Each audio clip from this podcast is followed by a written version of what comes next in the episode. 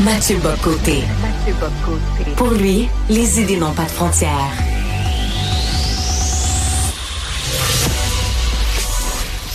Au contraire, les idées mènent le monde. Réflexion, observation, échange, critique, solution. Mathieu Bocoté. Québec a fait une sortie musclée demandant à Ottawa non plus 470 millions, mais presque un milliard de dollars après avoir accueilli plus de 160 000 demandeurs d'asile en 2023. Ça met une pression très, très forte sur le système, entre autres le système de l'éducation, un risque de crise humanitaire un point de rupture dans les services aux citoyens. Et Jean-François Robert a fait une déclaration en disant ça peut même représenter une menace à l'identité québécoise. De Montréal, je rejoins à Paris Mathieu Boccoté. Salut Mathieu. Bonjour. Euh, est-ce que Jean-François Roberge a raison lorsqu'il dit que ça peut représenter une menace à l'identité québécoise euh, ou au contraire, il est allé trop loin?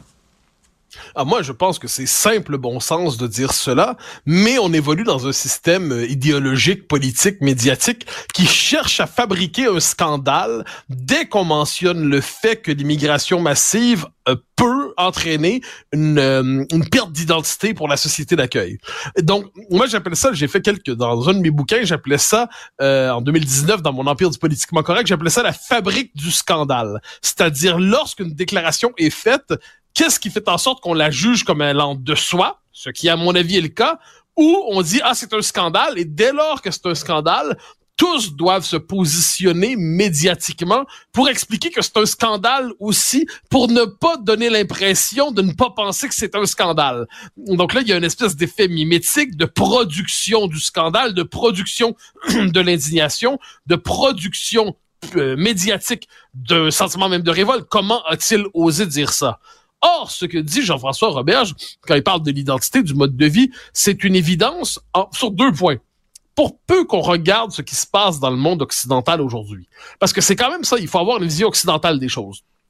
Quand une société connaît à la fois une immigration massive sur le temps long et plus encore un choc migratoire, comme on l'a vu par exemple en 2015 en Europe, ou comme on le voit aujourd'hui, puis on pourrait dire comme on le voit depuis même 2015 en Europe, et comme on le voit aujourd'hui au Québec, eh bien, inévitablement, quand vous avez une population nouvelle qui arrive et qui n'a pas déjà les codes de la société d'accueil, que la capacité de la société d'accueil est limitée, que par ailleurs, cette population nouvelle arrive avec des codes culturels qui sont assez éloignés de la société d'accueil. Donc ça, ça peut être des codes culturels à l'intérieur d'une même civilisation, globalement des Européens. Puis soit dit en passant, forcer des peuples à cohabiter ensemble, même quand ils ont pas la même, quand ils ont la même civilisation, c'est pas toujours simple. Hein. Il suffit de penser à l'histoire de l'Europe pour s'en convaincre. Si en plus il y a la variable civilisationnelle là-dedans, comme on le voit aujourd'hui, ben ça rajoute des difficultés à l'intégration. Si vous ajoutez à ça le fait que c'est des, des, vagues migratoires arrivent, que ça risque de mettre en minorité progressivement la population de la société d'accueil dans son propre pays, d'abord dans un quartier, puis dans un autre, puis à la grandeur d'une métropole, et puis ensuite dans une autre ville. Puis qu'est-ce que ça veut dire concrètement pour le Québec? Ça veut dire le rapport aux Français, bien évidemment. C'est le rapport à, à la culture, c'est le rapport à l'imaginaire, c'est le rapport à la laïcité. Si vous voyez en l'espace de quelques années la culture de la société d'accueil se transformer parce que la population a changé. Je à un les cultures, ça flotte pas dans le ciel des idées pures. Les cultures, c'est pas des valeurs incandescentes flottantes dans le ciel, de pas loin de Jupiter. Je à un les cultures, ça s'ancre dans des mœurs, dans des mentalités, dans une population. Puis ensuite, on peut intégrer un pays. Mais si les conditions de base de l'intégration ne sont plus réunies, et si la société d'accueil est presque par effet, on pourrait dire, démographique, mise en minorité progressivement dans tel quartier, telle ville, et ainsi de suite, ben, à terme, oui, c'est une menace pour l'identité québécoise. Oui, c'est une menace pour notre mode de vie. Oui, et, si, on le voit en Europe, je me permets de refaire le contraste un instant, le nombre de quartiers. il faut savoir là, que c'est très sérieux. C'est pas je ne sais quel des oui-dire, où les femmes, par exemple, n'osent plus s'aventurer en étant habillées comme elles le sont normalement parce qu'elles savent qu'en certains lieux, le choc culturel, qui est un choc des civilisations, qui est un choc religieux quelquefois, fait en sorte qu'elles savent qu'elles sont moins en sécurité. Donc, elles se changent, elles adoptent un comportement, notamment dans les transports en commun, mais aussi dans certains quartiers, je l'ai dit, pour éviter d'avoir des soucis. Donc, dans les faits, elles intériorisent des contraintes nouvelles et elles ont compris qu'en certains lieux, mieux vaut pas se déplacer. Alors, c'est pas de même au Québec, on s'entend. je, je dis pas que ce qui se passe en France ou en, Suède ou en Allemagne, ça se passe au Québec. Je dis qu'à terme, si on voit un changement de population, il y a un changement de culture. Et par ailleurs, on peut chercher à atténuer l'effet du changement de population par des politiques d'intégration. Mais qu'est-ce qu'on voit au Québec? Elle ne fonctionne pas. Pas parce qu'on est méchant, pas parce qu'on n'y met pas assez d'argent, tout simplement parce que un moment donné, vous avez beau avoir les politiques de francisation et d'intégration les meilleures, si vous n'avez pas une masse démographique de gens de la société d'accueil qui sont là pour intégrer ceux qui arrivent, ben l'intégration arrivera jamais. On le voit dans le système scolaire. Ça, c'est quand même fascinant. La multiplication des classes de francisation qui, dans les faits, ne francisent qu'en surface, qui sont un moment de passage vers les écoles régulières, qui sont débordées, ce qui change, soit dit en passant, la possibilité pour le prof d'enseigner. Parce que pour un professeur, enseigner dans une classe où vous avez 35 élèves qui comprennent spontanément le français, puis qui comprennent la référence, s'il y en a une, à tel élément de la culture québécoise, à une classe où dans les faits, la francisation est inachevée, les codes culturels qui sont partagés par la majorité des Québécois sont pas là, eh bien, cette culture-là ne peut plus être transmise parce que la possibilité même d'enseigner, de transmettre, n'est plus là. Donc, ça, j'ai l'impression, disant cela, je le dis très sincèrement, de dire 2 plus 2 égale 4, 3 plus 3 égale 6. J'ai l'impression d'être dans le domaine des évidences. Mais on est dans un moment, je le disais au tout début, où on cherche à transformer ces évidences en scandale pour en fait créer un interdit pour que chacun se dise si je dis ça, je vais, je, vais, je vais en payer le prix. Si je m'avance pour dire comme Roberge, comme Jean-François Roberge, le ministre Roberge, pour dire c'est une menace à notre identité, à notre mode de vie, eh bien, je vais tellement subir une tempête médiatique et politique que pour les autres, la suite, ils ont compris, mieux vaut se taire que s'aventurer sur ce terrain parce que je subirai les foudres du politiquement correct. Pour moi, cette séquence-là, elle est révélatrice. Puis, par ailleurs, ce qui est fascinant, c'est que le commun est mortel, et ça, c'est le, grand changement des 30 dernières, des 20 dernières années, disons. Les réseaux sociaux ont changé la chose de telle manière qu'aujourd'hui, une opinion peut ne plus s'exprimer dans les médias mainstream, mais elle va quand même s'exprimer sur les réseaux sociaux. Le problème, c'est que si elle est interdite sur les médias mainstream, parce que chacun a développé une culture d'autocensure, mais elle s'exprime seulement sur les réseaux sociaux, elle va s'exprimer souvent beaucoup plus brutalement que si elle était, elle s'exprimait publiquement, elle était acceptée publiquement, elle était critiquée publiquement. Moi, j'ai pas de problème à ce qu'on critique. J'ai un problème à ce qu'on diabolise. Alors, ce que l'on fait à Roberge, au ministre Roberge depuis hier avant-hier, en fait, on le diabolise et cette la diabolisation a comme effet ceux qui s'inquiètent toujours de radicalisation et de polarisation, mais quand vous avez une opinion qui est interdite publiquement, qui correspond au sentiment et l'impression de plusieurs, elle va s'exprimer autrement sur ces fameux réseaux, mais avec beaucoup moins de nuances, avec beaucoup moins de finesse. Et puis là, vous aurez la radicalisation que vous prétendez fuir. Donc pour moi, c'est une séquence médiatique assez intéressante à analyser parce qu'elle permet à la fois de voir les, questions démographiques, identitaires, culturelles, mais aussi de respectabilité médiatique et de respectabilité politique. Mathieu, c'est ça la beauté à Cube on en a toutes sortes d'opinions. Et, et c'est ah, ce qui enrichit les échanges aussi. Parlons aussi ben, d'un autre sujet délicat, mais est-ce que le terme demandeur d'asile est galvaudé? Je m'explique. Il y a des critères reliés à ça, notamment la menace, menace pour la vie. Euh, notre collègue Joseph Facal signe un papier intéressant dans le journal. Québec fait rire de lui là, sur ce qu'il qualifie de faux réfugiés. Et Facal a raison. Ah, je me rappelle, il fut un temps, il y avait une chronique dans l'émission de Marie-France Bazot, je pense que c'était Bazot.tv, et le nom de la chronique, c'était Facal a raison. Eh bien, effectivement, Facal a encore une fois raison. Euh, pourquoi? Parce qu'il nomme une chose, c'est qu'on pourrait, en fait, inscrire ça dans l'histoire longue de l'élargissement du droit d'asile, mais un élargissement qui était décidé non pas par les élus, mais par des cours, par des tribunaux, par des militants, par des avocats qui avaient des préjugés idéologiques forts et qui ont jamais cru nécessaire de passer par le peuple en la matière.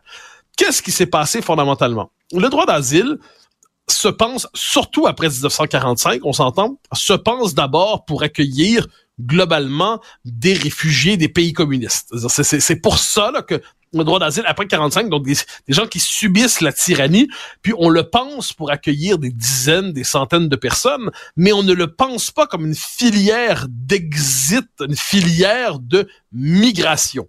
Or, qu'est-ce qu'on a vu au fil des ans? Les critères pour demander l'asile portés par les associations militantes, portés par les, les, juges, portés par les cours, se sont multipliés. Et ce qu'on a vu donc, c'est que la notion de demandeur d'asile s'est élargie jusqu'à l'absurde. Et il suffit désormais d'arriver ici de se déclarer demandeur d'asile pour immédiatement avoir une série de droits euh, qui, qui, dans les faits, ont un effet d'appel d'air. C'est que s'il suffit de se déclarer demandeur d'asile et on est obligé de traiter ça comme tel, eh ben, le système va se dérégler. D'ailleurs, en Europe, je note une chose qui est assez intéressante. De plus en plus, on cherche. Je dis pas que c'est facile à faire, hein, parce que il y a une opposition des tribunaux, il y a une opposition des cours suprêmes, il y a une opposition des différentes instances juridiques, mais on cherche à faire en sorte que la demande d'asile se fasse dans le pays d'origine.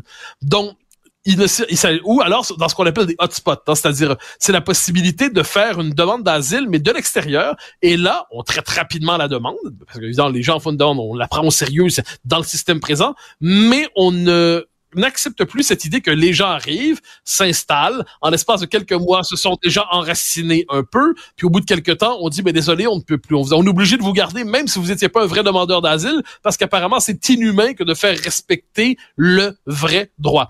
Puis en plus de ça, faut juste pas l'oublier, il y a la mafia des passeurs aujourd'hui. C'est une des mafias les plus dangereuses qui soit. Que font ces mafias? Elles disent aux, à ceux qui sont souvent des immigrés économiques, mais qui veulent se faire passer pour des demandeurs d'asile, ils vendent des récits. Ils vendent des récits, donc voilà ce que vous devez dire, voilà comment vous devez vous présenter, voilà de quel, quel chemin vous devez suivre, et vous serez soutenu, vous serez accueilli par des, des, des, associations sur place qui sont généralement idéologiquement favorables à l'extension du droit d'asile.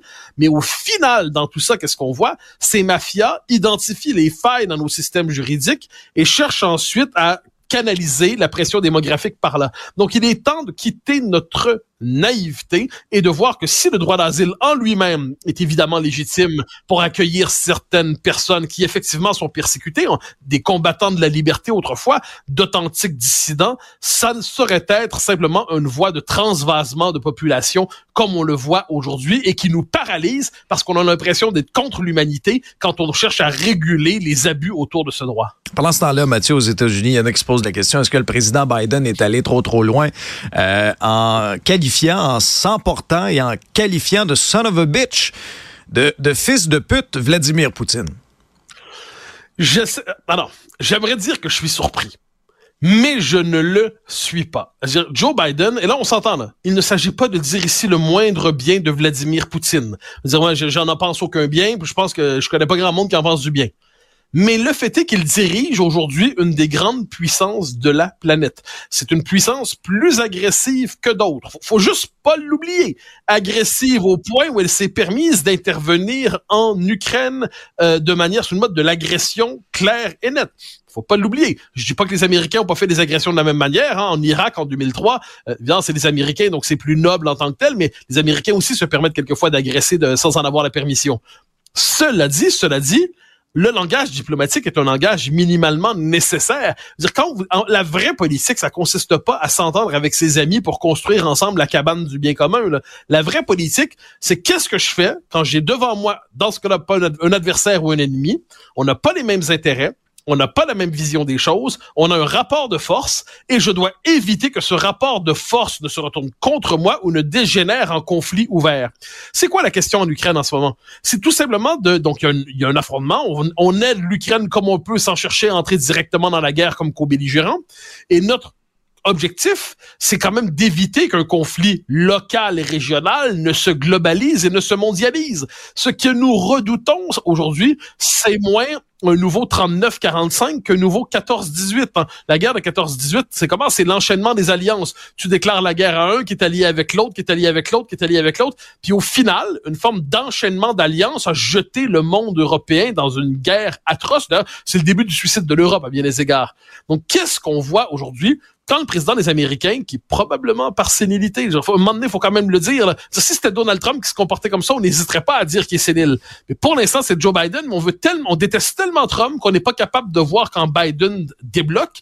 Et dans les circonstances, lorsque Joe Biden se permet de parler ainsi, il contribue à un climat de radicalisation des conflits et des tensions dans le monde. Je pense que celui qui se voit comme le chef du monde libre devrait avoir une petite gêne, comme on dit en bon québécois, mais encore doit-il en être capable cognitivement le véritable enjeu, il est là aujourd'hui. Le président de la plus grande puissance de notre temps n'est plus toujours au rendez-vous avec lui-même. Il n'est plus là. Il n'est plus toujours à la maison. C'est tragique de le dire, mais si on ne le dit pas puis on participe au mensonge du mais il n'a jamais été aussi vigoureux, aussi présent. Il est lucide, il est lumineux comme on l'entend quelquefois aux États-Unis. Eh bien, un moment donné, même le, on se demande pourquoi le commun des mortels en vient à douter des médias quelquefois, mais quand on entend sur les médias américains surtout, hein, il est encore là, il est vigoureux, il est présent, il est présent. Mais m'amener le commun des mortels a des yeux pour voir, des oreilles pour entendre, puis dit arrêtez de me prendre pour un zozo. Merci Mathieu, bon épisode. Au grand plaisir.